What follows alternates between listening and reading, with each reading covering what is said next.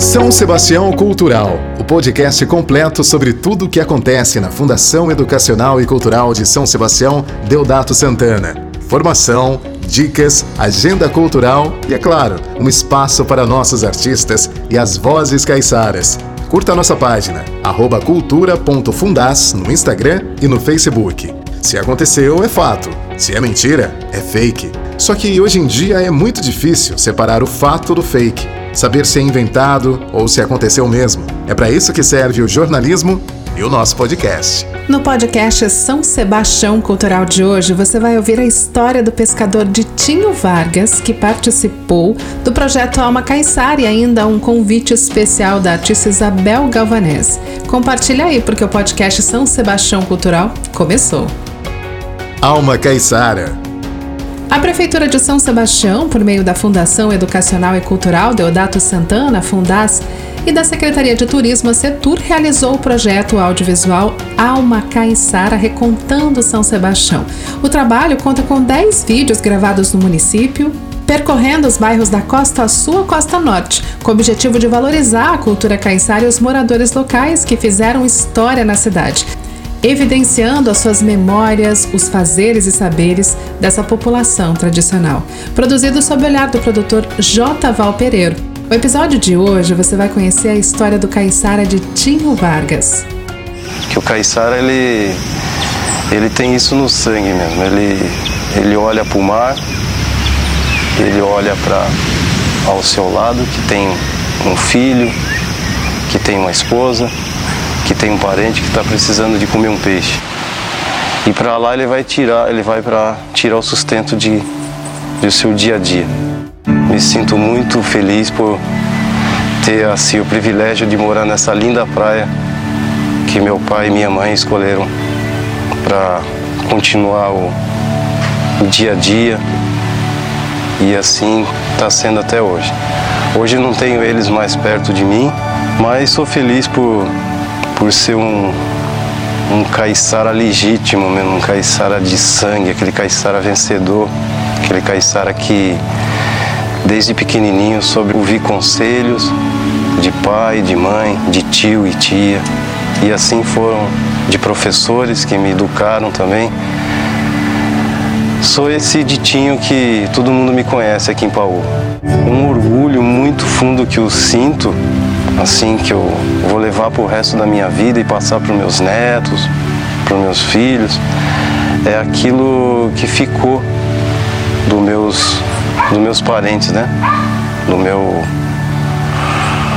do meu pai, do meu avô, que aliás eu não conheci, mas pelas histórias de parentes falaram que meu avô foi um grande avô, foi um grande pescador aqui em Paúba enfrentava o mar a qualquer hora, dentro do respeito pela natureza e pela, pela sabedoria de um caiçara. Tião, que era meu pai, conhecido por Tião, o nome era Sebastião José dos Santos, mas o nome guerreiro mesmo de pescador dele era Tião. Daria para para viver só da pesca? Não daria.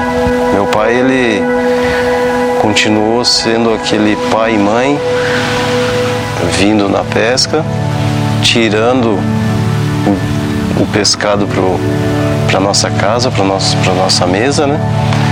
E daí ele, como eu sempre falo hoje em dia, quando eu chego da pesca, eu tiro a minha roupa de pesca e troco por uma outra de trabalho que é a minha venda de praia.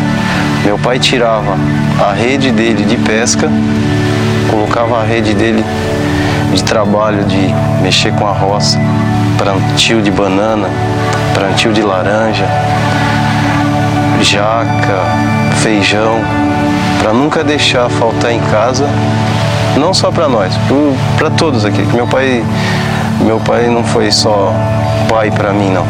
Meu pai foi pai para os meus tios também. Ele dividia o pescado de cada dia, o feijão, é, é, e assim ele deixava ele feliz e aquele que ganhava esse, sabe, esse peixe, esse feijão, esse, essa banana que ele tirava do sítio. Então era disso que a gente, que a gente sobrevivia na época. E para isso ele, eu tive, foi só ele que pediu, eu me senti numa, grande obrigação de, naqueles momentos que eu saía da sala de aula, hoje, hoje tem, eh, tem a, ônibus que vem a Paúba, levam nossos filhos de moradores para outras praias, Toque-Toque, Bariquissaba, São Sebastião, onde é o grande colégio municipal, né? Antes não tinha isso aqui. Mas eu, eu falei assim, eu não, eu não posso parar o meu estudo por, por preguiça. Eu não posso parar o meu estudo por falta de educação. E assim foi. Aí eu saía da escola, vinha para casa, preparava o, o que meu pai deixava pronto, esquentava, né?